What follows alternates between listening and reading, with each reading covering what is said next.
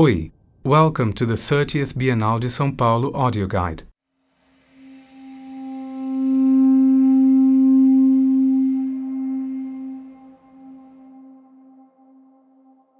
Welcome to the 30th Bienal de Sao Paulo, the imminence of poetics.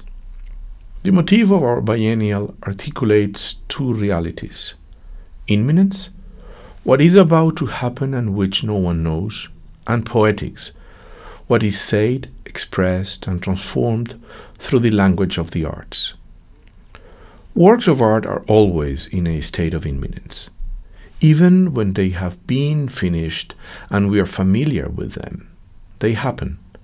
They take place anew all the time. And we get the impression, when they are great works of art, that we are constantly discovering them. Contemporary art is a state of imminence, a situation of imminence.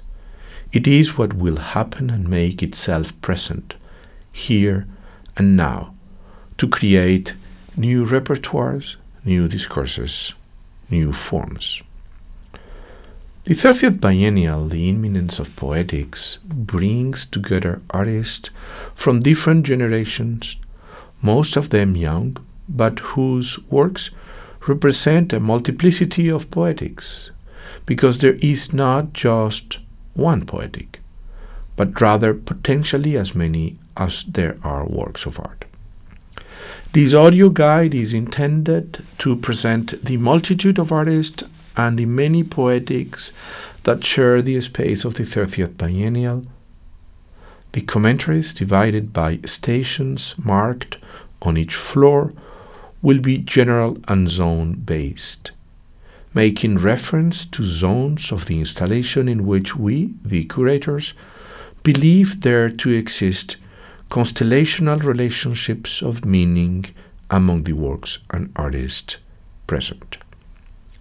For individual descriptions of works or biographies of artists, we recommend consulting the exhibition's catalog, website, or guide. The biennial brings together 100 artists in the Ciccillo Matarazzo pavilion and 11 more in various different locations spread throughout the city.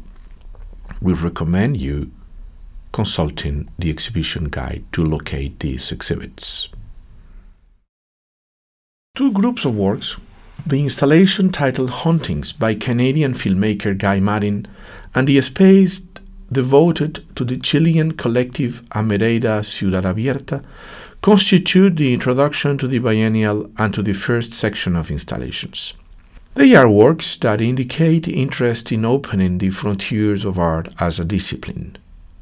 In Hauntings, Maddin invites us to consider cinema as a phantasmatic entity as memory that is constantly invented in its own future.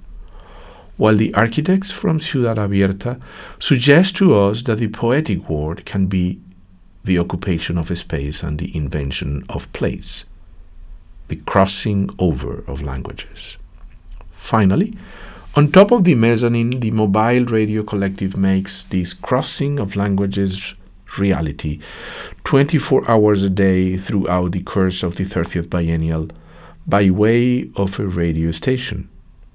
In order to listen to and to participate in the 30th Biennial's radio station, we suggest consulting the Biennial Guide and website. Beginning at this point, we find three large groups of works. To our right, a series of artists of various origins and generations elaborate in their pieces relationships between objects and found situations. Savvas Christodoulides and Alexandre da Cunha, emphasizing the articulation of objects and materials. And Jiří Kovanda and Fernando Ortega, producing poetic situations with the material of action and time.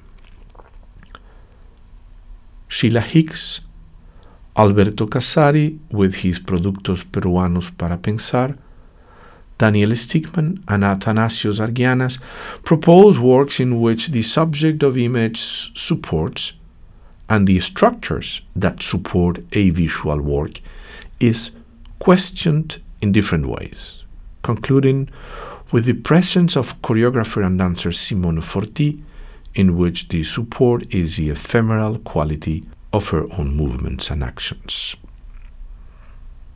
Ilene Segalove, Nicolas Paris, and Kirsten Pieroth elaborate their oeuvre from the perspective of archaeological thought. Their works are archive based works, referring to the syntax of time and history. Language based works, which question the very limits of the image with their archives of things and figures. Thus, the artists present here can summarize some of the predominant poetic lines in the 30th biennial, as we will continue to see ahead.